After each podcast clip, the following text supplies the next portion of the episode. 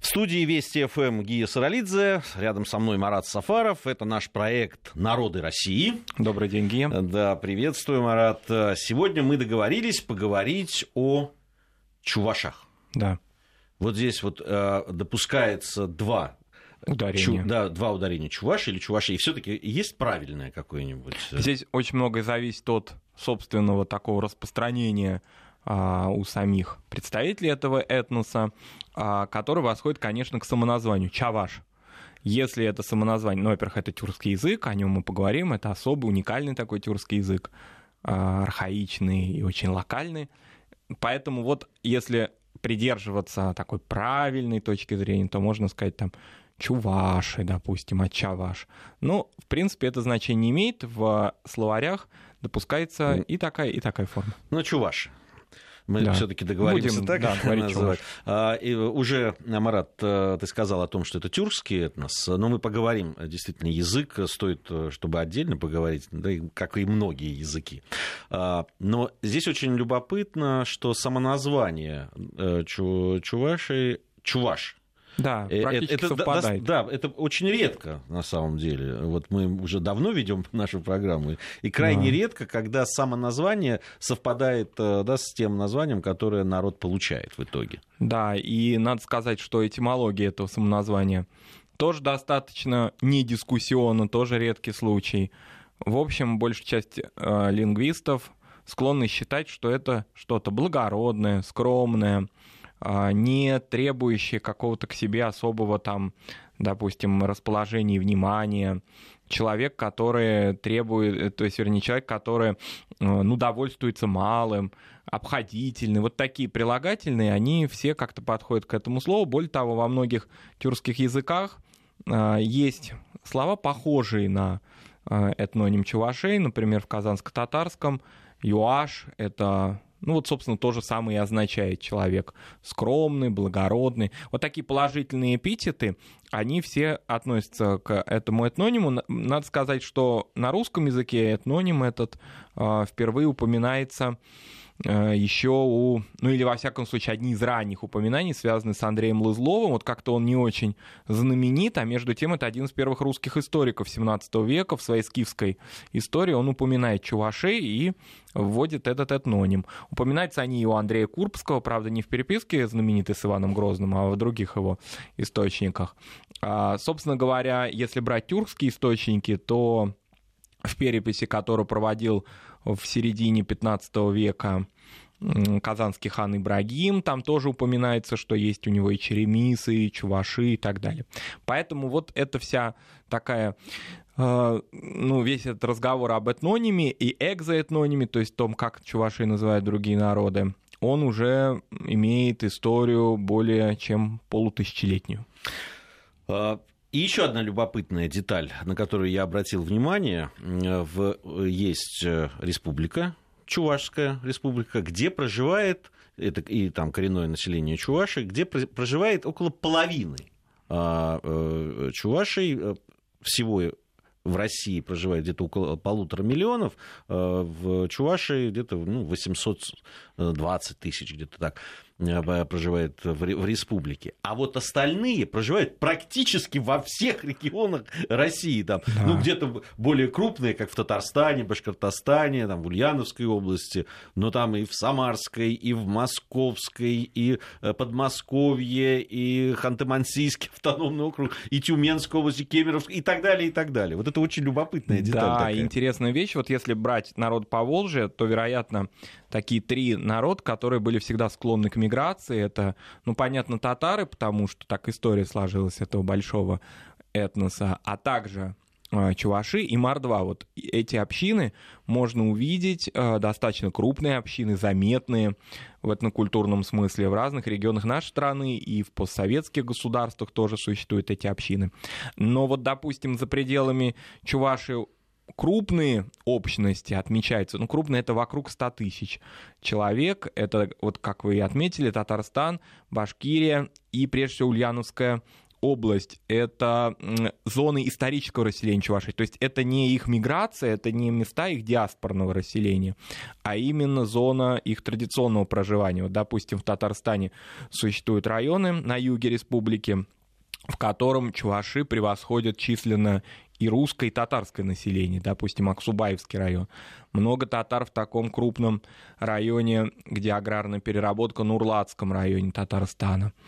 А, но уже дальше шли некоторые такие миграции, и это вот связано, допустим, а, с этим связаны общины Западной Башкирии. Белебеевский район, вот оттуда многие классики чувашской литературы, Яхов Ухса, Иванов, там вот они родились именно в Западной Башкирии. А вот в, э, в связи с этим сохраняется ли язык э, чувашский, мы сейчас по языке подробнее поговорим, но вот э, с, с такой особенностью расселения. Да, он, конечно, имеет место быть. Допустим, большое количество слов в чувашский язык входит из языков соседних народов, татарского, башкирского языка, марийско, марийских языков, горно-марийского особенно. Это существует такая закономерность. Но чуваши чем еще интересны, что у них нет очень сильных различий между диалектами. Вот, допустим, мордовский народ фактически выработал два самостоятельных языка — эрзианский и макшанский. А, очень сильно различается горно-марийский и лугово-марийский. Достаточно сильно различается казанско-татарский и мишарский диалект.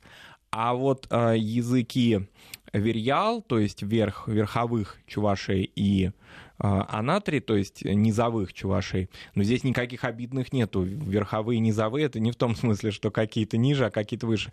Здесь значение имеет их расселение относительно Волги. В верховьях Волги живут верьялы, в низовьях, ну не в низовьях, конечно, а в среднем течении ну, там Волги же еще ниже. средненизовые. Средненизовые есть, но это такое, да, вот такое деление есть. Это все, в общем, а, ареал Среднего Поволжья, но тем не менее вот чуваши так Волгу поделили на некоторые да, свои кусочки, и, собственно говоря, есть какие-то этнокультурные различия. Не какие-то, а существенные, мы о них поговорим, но в языке они не очень отражаются. Поэтому, в принципе, э, чуваш, живущий в Чебоксарах или в Алатаре, или в Шумерле, или в, э, в Нурлате в татарском, да, или э, в Белебее в Башкортостане, он поймет друг друга, они поймут. Более того, чувашский язык достаточно крепкий, прочный, в республике на нем разговаривают люди, его знает молодежь. Я это сам наблюдал в Чувашии, бывал неоднократно, раза три, наверное, и удивлялся тому, как достаточно чисто, без э, каких-то вот, ну, нет, нет такого так называемого, да, суржика, когда непонятно, на каком языке человек разговаривает. Нет, молодые люди э, очень хорошо владеют своим языком. Поэтому чуваши, вот они численно более миллиона, практически пол, полтора миллиона человек. Э, и в языковом смысле достаточно такой этнос, э, ну, в сравнении со многими другими вот этносами, которые, ну, допустим, и к ассимиляции склонны, к языковой. У чувашей языковой ассимиляции такой тотальной какой-то нет. Вот. Это, конечно, и следствие их э, традиционного проживания. Дело в том, что в Чувашии значительная доля э, коренного населения проживает в сельской местности, продолжает проживать в сельской местности. А это всегда залог, это всегда залог да, того, сохранения. что сохранение. Собственно, да. и, и, и языка, и традиций. Да, языка и традиции. Собственно, такая же примерно э, социальная структура и в Татарстане, и в Ульяновской области, и в Башкортостане, и на севере Самарской ну, области. Ну, то есть даже э, те представители чувашского народа, которые живут за пределами республики, язык все-таки сохраняют. Ну да, но это вот именно относится к тем чувашам, прежде всего, которые а, живут в историческом своем ареале. Угу. Мы еще раз повторим такую мысль. Если чуваш живет, а, допустим, в Шанталинском районе Самарской области или в Нурлатском районе Татарстана, он живет, ну, ну как-то даже странно говорить на своей родине, это и так понятно, но он живет на родине своих предков. То есть это зона исторического расселения чувашей. А есть большая чувашская диаспора, то есть расселение население Чуваши далеко за пределами исторического региона, где тоже крепкие прочные общины. Вот, например, в Москве э, исторически уже такая сложилась традиция, ну, я думаю, что ей более наверное, около 20 лет, так скажем, проведения акатуев, чувашских праздников. А Катуй, ну, конечно, это что-то похожее на Сабантуй, на Сабантуй даже да. по названию. Даже по названию, да. Праздник Плуга, а, собственно говоря, у народов Поволжья, у башкиров при Урале, и в Поволжье, собственно, у а, удмурта, у татар разных групп, и у чувашей такой праздник бытует. Так вот, его проводят в Москве, раньше там проводили в Изманском парке, как и Сабантуй, собственно, а теперь проводят на таких а, площадках в центре города, вот, например, около Московского дома национальности во дворе этой усадьбы, усадьба такая дворянская, старинная, вот в ней чуваши развлекались, проводили свой праздник. И я видел большое количество тоже, опять же, молодежи, людей, владеющих то есть они разговаривали по-чувашски и, собственно говоря, отмечали этот праздник в Москве. То есть даже в Москве, в мегаполисе в огромном, чуваши, которые, надо сказать, э, по аномастикону, то есть по своим именам, они не отличаются от русского населения, у них русские имена и фамилии. А, но, тем не менее, вот они язык, язык свой сохранили и, более того, в Москве не растворились. Ну, о языке. Мы уже сказали, что язык это тюркский, но э, не просто тюркский, а считается единственным живым представителем булгарской группы тюркских языков. Да, и это очень такой архаичный язык. Но я не буду хвастаться, но многие тюркские языки я как на слух воспринимаю. Ну, это не, не моя такая заслуга, а специфика тюркских языков, они, конечно, очень похожи. Так вот, с чувашским языком такой номер не прошел, а, и будучи в Чувашии, и посмотрев какие-то видеоматериалы, я практически ничего не понял для себя. То есть это очень изолированный тюркский язык, очень архаичный тюркский язык. Я даже решил такой уже пойти на эксперимент, послушать литературный вот такой вот, ну просто самый сок языка. Э, посмотрел такой большой цикл интересный видеоинтервью народной артистки СССР Вера Кузьмино. Это ведущая актриса Чувашского э, драматического театра, очень крупная такая э, фигура культурной жизни Чувашии. Так вот, опять же, тоже, кроме тех русских слов, которые она иногда употребляла, в принципе, ничего понятно не, не было даже по контексту. Настолько он изолированный тюркский язык. На этот счет существуют разные версии, гипотезы. В основном, конечно, связаны с тем, что булгарский язык, вот он в самом чистом виде, или булгарский, как кому нравится, он в самом чистом виде сохранился именно у чувашей, тогда как у других тюркских народов, так или иначе ведущих свое происхождение от Волжской Булгарии, все-таки очень большое смешение с половецким фактором произошло, с, половецким, с половецкой лексикой, или, как тюрки любят выражаться, кыпчакской лексикой. Да? А, и кыпчакский язык он немножко смягчил, и, собственно говоря, поэтому казах, башкир, татарин, нагаец, каркалпак, отчасти и узбек, конечно, а, и, ну, даже якут. и даже якут, он поймет друг друга.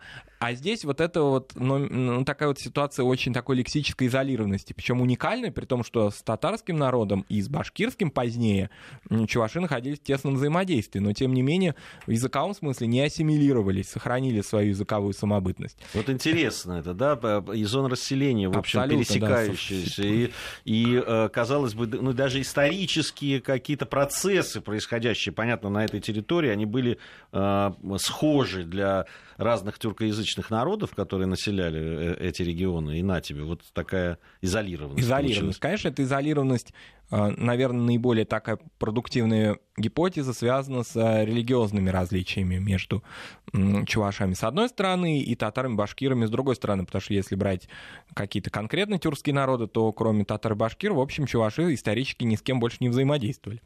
А, так вот, если татары и башкиры были мусульманами и являются мусульманами, то чуваши долгое время сохраняли верность традиционной религии, языческим культам, а потом приняли православие. И, конечно, в условиях Поволжья, достаточно напряженного в этноконфессиональном смысле региона в Средневековье и в раннее новое время, да и, в общем, до конца XIX века. Так вот, а, в этом регионе, конечно, изолированность а, религиозная, она, конечно, была очень серьезной. В отличие, скажем, от Сибири, даже от Урала, где отношения вот такие вот какие-то, да, контакты, вернее, да, этноконфессиональные были проще намного.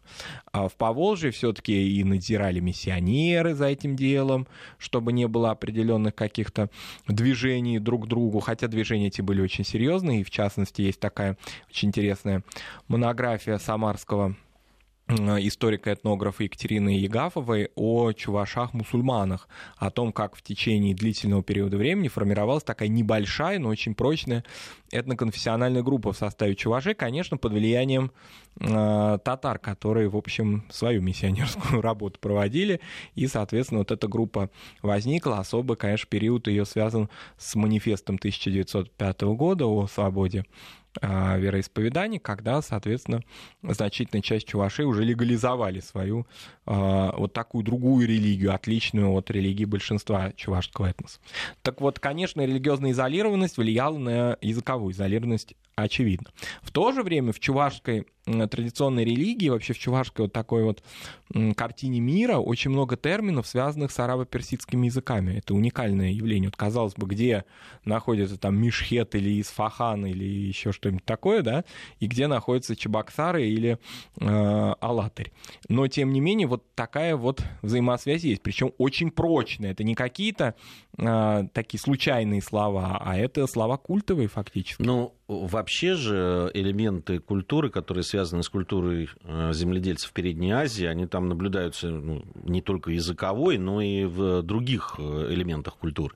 Да, безусловно, и э, вот эта вот старинная какая-то, может быть, даже древняя э, лексика иранская, которая пришла в Поволжье, с этим связано. Но также есть гипотеза, что это, конечно, перешло из мусульманской религии, которая так или иначе здесь существовала. Вообще очень сложный вопрос от, относительно того, вот как вот, э, если чуваши потомки булгар, то почему же они э, оказались язычниками, тогда как мы прекрасно знаем, что в 922 году посольство Ахмеда ибн Фадлана принесло ислам на Волгу, и, собственно, предки современных татар, в частности, с этого периода времени исповедуют ислам. А чуваши вроде как язычниками оказались и потом приняли православие позднее уже, с момента вхождения Чувашии в состав России.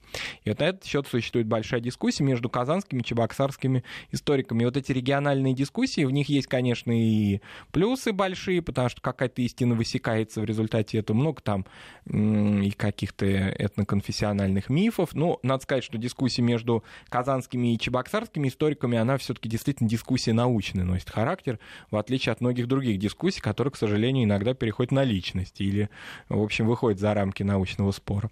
Так вот, спор в основном ведется какой?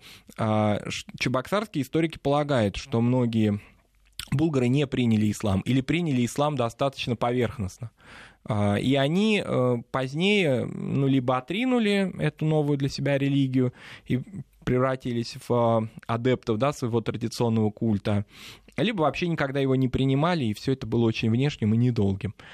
И вообще полагают они, что настоящая исламизация Поволжья стала происходить в ордынский период, а не в булгарский период. И, собственно говоря, подлинная исламизация происходила при ханах Берке, Узбеке, то есть вот в золотоордынский период, потом, конечно, в период Казанского ханства, когда большая часть чувашских земель входила в состав этого государства. Вот тогда. Тогда как татарские историки казанские полагают совершенно иначе, что Булгария была уже развитым мусульманским государством, и вот как же так чуваши оказались так, что они может быть, даже и потомки финно-угров. Такая есть версия в Казани.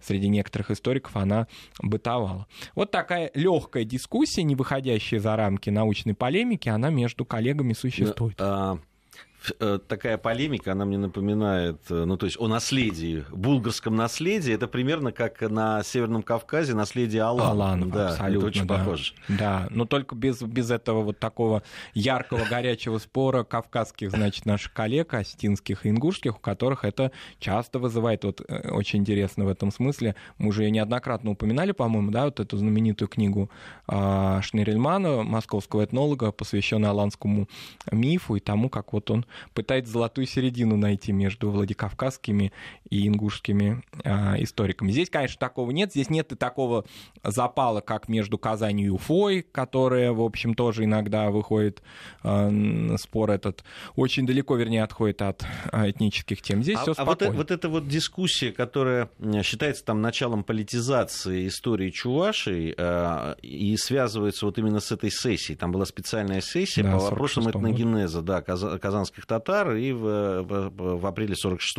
года она состоялась по просьбе и совместно с Институтом языка, литературы и истории Казанского филиала Академии наук. А что это за была это такая очень, сессия? Да, этапная такая дискуссия э, после войны собственно говоря, вся ордынская тема, вся тема, связанная с этногенезом татар, связанным с Золотой Ордой, она была признана ошибочной. То есть татарам было предписано возводить свою родословную к булгарам. Ну, вероятно, так можно да, принять такую точку зрения, что, конечно, вот эта воинственность, мощность Золотой Орды, ее такая всеобъятность, колоссальность, она не должна была пробуждать вот в этот период, с конца 40-х годов, у татар, прежде всего у казанских татар, ну вот какие-то вот такие э, иллюзии относительно своей государственности в средние века. И в этой связи их как-то вот стали приписывать больше к мирным земледельцам-булгарам, которые вместе с русскими княжествами, в частности с Рязанью, с Владимир-Суздальским княжеством, а, погорели под натиском а, Батыева нашествия в 1236 году. Вот булгары, дальше 37-38 год уже русские земли. В общем, вы, дорогие татары, потомки булгар а не потомки золотоордынских ханов, они к вам вообще имеют отношение очень опосредованно. И в результате булгарская точка зрения происхождения татар, она стала единственно верной. Она была старая, давнее, еще в XIX веке она была. А вот такая тюрко-татарская, ордынская, ее признали ошибочной на очень долгий период времени. И очень многие историки, в частности, такой был Магомед Сафрагалиев, который работал очень долго в Саранске над монографией «Распад Золотой Орды», никак ее не мог опубликовать. Он ее смог опубликовать только в 60-м году, когда уже немножечко эта тема стала охлаждаться. Какое это имеет отношение к чувашам? В общем, получилось, что э, чувашский этногенез и татарский, он должен вот на, одном, на одной базе э, так топтаться, скажем так, на одном очень небольшом ареале. И, собственно говоря, э, два народа должны были делить одну историю. Ну и с этого начались уже чувашско-казанские дискуссии, понятное дело. Если в 90-е годы, в конце 80-х, да уже даже, кстати, и в советское время, раньше даже, а, вот эта булгарская теория стала подвергаться сомнению, в общем, ее монополия в Казани стала а, смягчаться, снижаться, то чуваши продолжают ну, настаивать на этногенезе, связанном с Булгарией. И, по-видимому, они правы, потому что, конечно, такая архаика языковая, да и бытовая в том числе, она очень сильно их отличает от тех народов, у которых половецкий, кыпчакский фактор а, играл значительную роль, в частности, вот, ну, если говорить конкретно, например, у соседних с ними татар.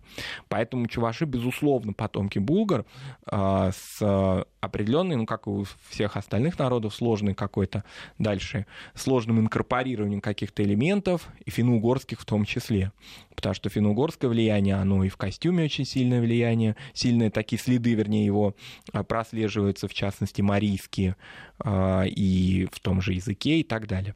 Вот. А что касается, возвращаясь вот к этим странным, да, занесенным в среднее Поволжье персидским фразам, то, конечно, это может быть и влияние ислама, потому что очень четко как-то прослеживается а, этимология этих слов с э, культовыми терминами э, традиционной чувашской религии. Ну, то есть они, они э, в основном, видимо, и остались, потому что были связаны с культом. С культом, да. Ну, например, да, Пайгамбар, пророк, Пайгамбар в персидском, в языке фарси. Эсраэль, фактически ангела Азраиль, то есть ангел смерти, ну или дух смерти, скорее, в чувашской мифологии. Перекет ну, похоже на арабское баракат, то есть благословление. Примерно такое же значение это имеет и в чувашской религии. Я думаю, о чувашской религии нужно сказать особо, да, она традиционная. Ну, да, это, как это... раз у нас сейчас время новостей угу. подходит. Мы поговорим и, конечно же, о духовной культуре, о религии, Поговорим и о материальной культуре, безусловно, безусловно да, и, о кухне, и о кухне, конечно же. Ну, два человека, без, которые любят, любят поездить. поездить без чувашской кухни не могут обойтись. Марат Сафаров и Гия Саралидзе в студии Вести ФМ. Сейчас выпуск новостей послушаем, затем вернемся, продолжим наш проект «Народы России».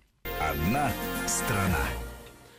Продолжаем говорить о чувашах. Сегодня э, именно этот народ мы рассматриваем с Маратом Сафаровым, который здесь в студии Вести ФМ.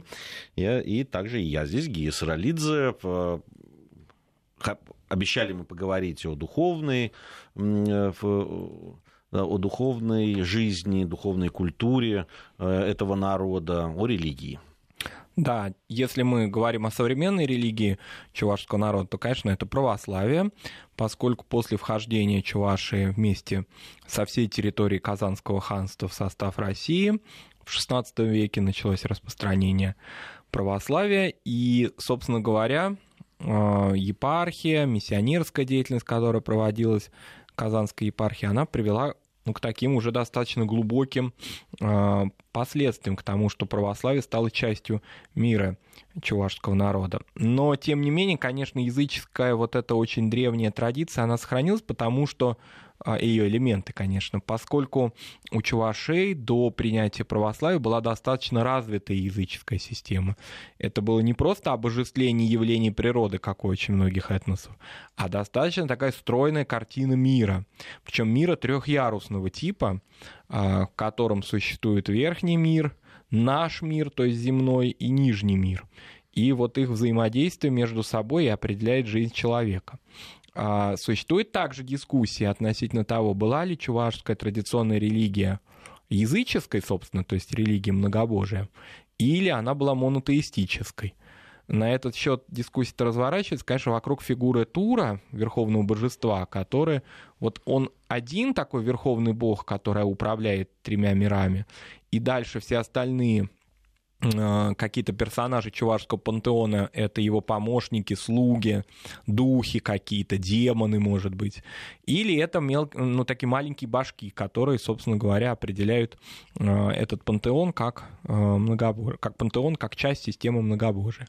Вот. Современные адепты, те, кто вот, значит, как-то пытается возродить интерес к чувашской религии, они э, настаивают на ее монотеизме, на том, что вот это все-таки такая вот традиционная монотеистическая чувашская религия. Надо сказать, что вот такие игры многие э, люди, склонные к возрождению языческих культов, они любят э, на такую тему выходить, то есть объявлять свою языческую религию монотеистической. Ну, то есть говорить, вот есть религия единобожия, христианство, ислам, иудаизм, а есть наша вот такая, значит, там какая-то X, скажем так, вера, которая тоже была э, религией единобожия. Но все-таки те данные, те материалы, которые у нас существуют, накопленные этнографии, они, конечно, свидетельствуют, что это тур-то, конечно, был, и он там определял, Тура иногда его говорят, определял картину мира чувашской религии, но в то же время постоянно находился во взаимодействии с разными другими божествами, тоже достаточно влиятельными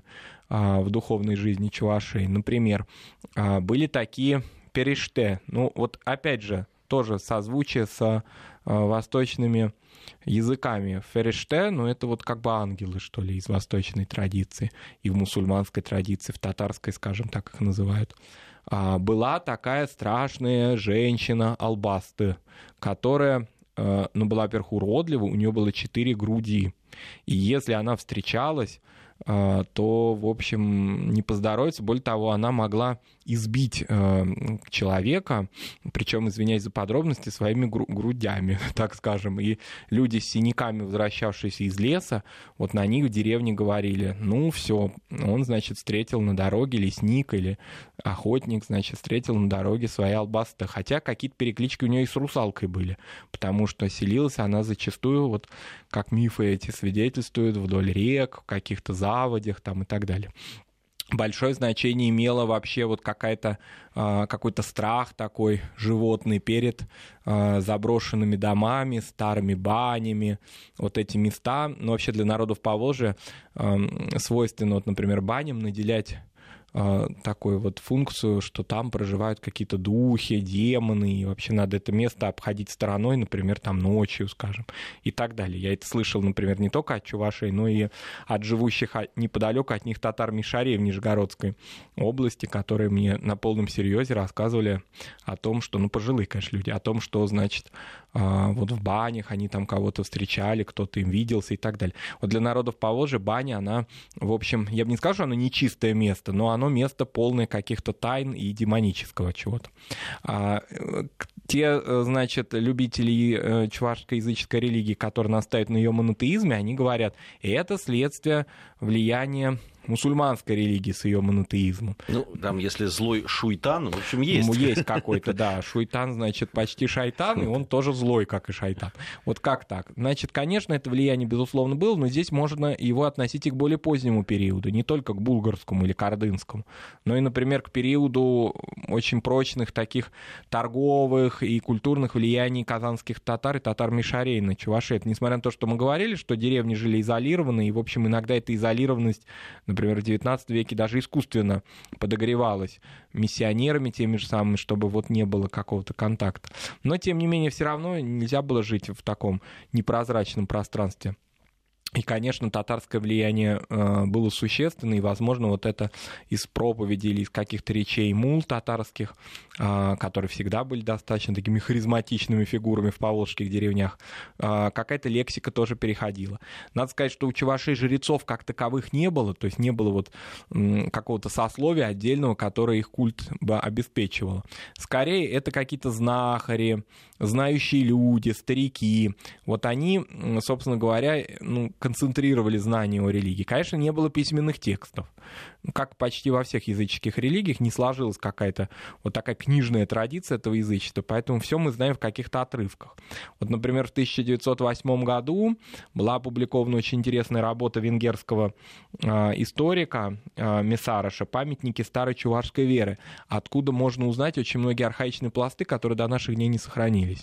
Э, в том числе очень многое собрано историками не на территории современной Чувашии, а в тех районах, где православие не так сильно закрепилось, где миссионерская работа не была столь успешна. Например, а, в Уфимской губернии, в бывшей, вот в ее Белебеевском, Бирском уездах, то есть это нынешний запад Башкирии, где количество чувашей-язычников было достаточно большое.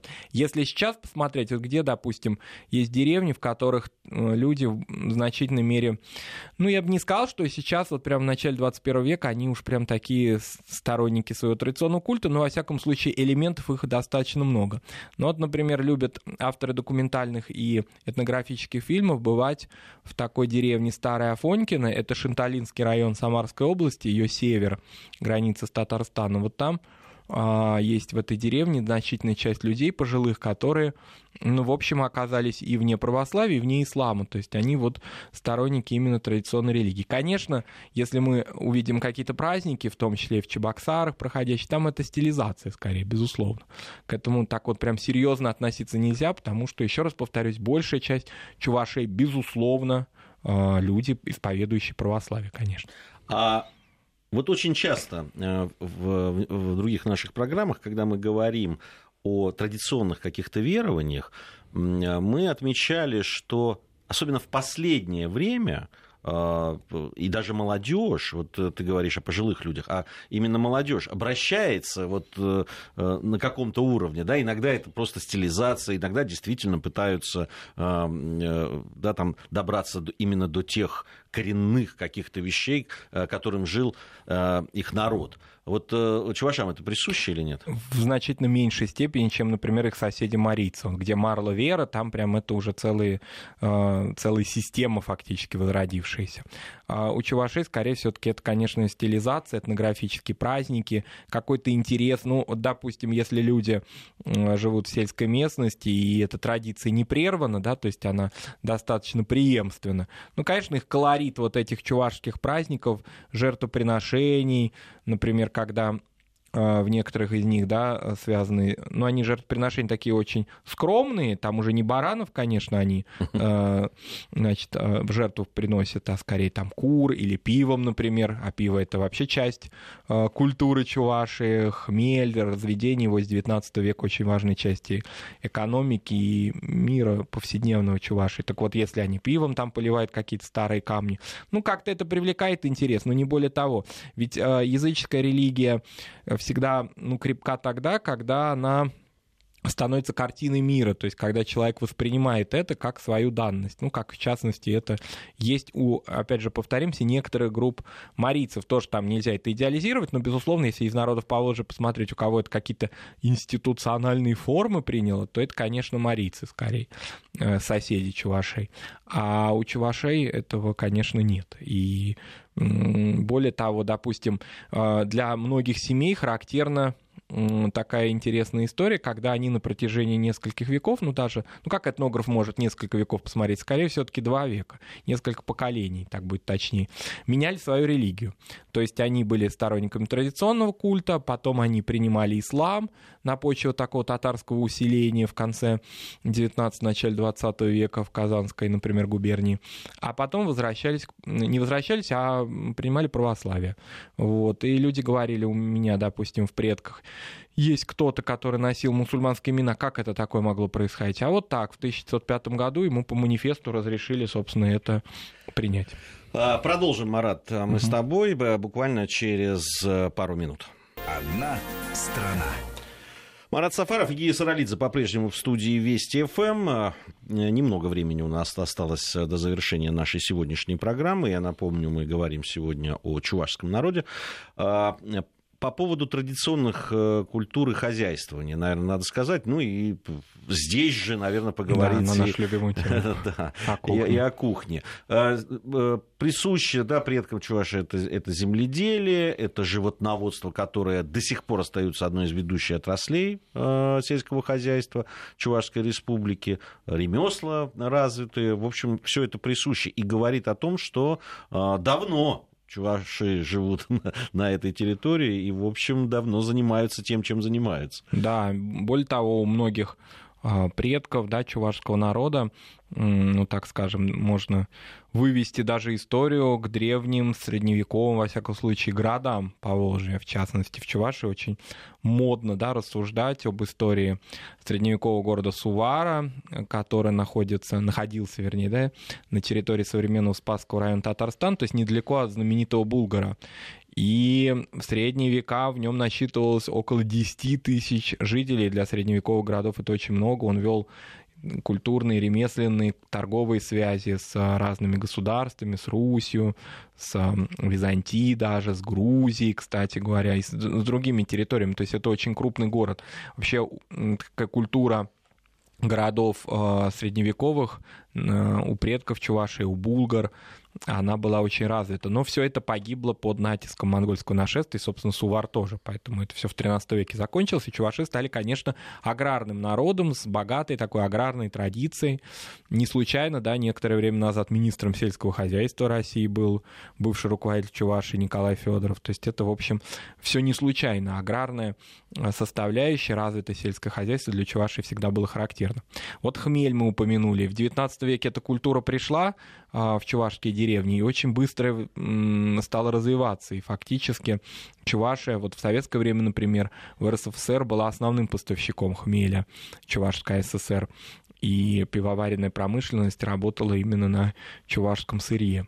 Но если говорить о кухне, то кухня, она, конечно, вот что-то между земледельческими, допустим, финно-угорскими или славянскими традициями и тюркским влиянием. Но интересно, что э, одной из, ну, такой основой, в общем, э, э чувашской кухни считается овощи. овощи э, да. При том, что, вот я сказал, что очень много, да, выращивается жив, ну, животноводство очень развито, и баранины, и свинины, и говядина, говядина, и, и, и куры, и так далее. Но да, при этом у... вот овощи, они так в центральное место. Центральное место, да. К радости многих вегетарианцев. вегетарианцев. Но вегетарианцев мы сейчас разочаруем, потому что основное такое блюдо, которое все чуваши вспоминают, когда бывали, ну, бывали, допустим, проводили детство в деревне, там ездили к бабушкам, или кто сейчас живет в сельской местности, это все-таки мясная такая кухня, очень развитая. Например, у низовых чувашей у них даже допускается конина в рационе и даже кумыс они пьют. Но все-таки это такие уже экстремальные, что называется, да, рецепты. Большая часть чувашей они питаются э, говядиной, например, и вот, допустим, или бараниной, скажем. Вот, допустим, очень знаменитое такое чувашское блюдо, которое многие вспоминают, это шартан. Оно достаточно сложно готовится. Это фактически такой много раз, конечно, промытый и так далее бараний желудок, в который э, кладут э, рубленую сырую баранину. Ну, это колбаса фактически. Ну, такая, такая, да, ну, как бы... Самодельная. Колбаса, ну, только она не вялится и не коптится, а ее э, кладут в духовку, ну или раньше в печь, и, соответственно, швом вниз. Э, чтобы он не разошелся. И в течение 4-6 часов а, он, значит, томится в печи.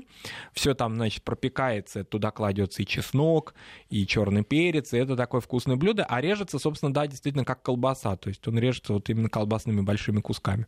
Есть, э, ну, здесь сразу все тюрки навострят уши. Шурпе, это, в общем, та же самая шурпа, которая распространена у многих тюркских народов.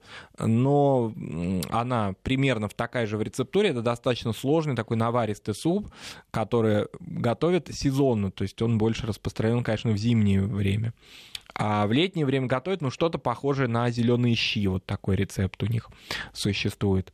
С овощами, да, но овощи пришли, конечно, поздно, в 19 веке, собственно, как и картофель прежде всего, но в этом большое разнообразие получили. В соленьях, вот если брать а, Поволжский регион, все-таки овощеводство для традиционных а, культур местных народов не было очень характерно. Ну, допустим, вот у соседей, чуваши, у татар, такое развитое овощеводство было скорее распространено в Нижнем Поволжье, например, в Астрахане. Вот. А у чувашей нет, они достаточно рано занялись овощеводством, включая товарное. Например, они его поставляли на рынки различные. Благо городов больших, где сбыт продукции чуваши могли иметь, а, здесь имелось и Казань, и Нижний Новгород. Чуваши вообще отличались всегда и традиционно вот среди других народов. Вот почему, допустим, мы начали сегодня разговор с этнонима, да, вот благородный, честный, справедливый. Это же и а, отмечалось и в различных мемуарах, в различной литературе, которая была. К сожалению, время наше подошло к концу, а, Марат. Да. Ну, не последняя программа. Да. Марат Сафаров, Гия Саралидзе. А, э, на этом «Народы России» мы завершены, а вот в следующем часе уже появится Армен Гаспарян. Спасибо.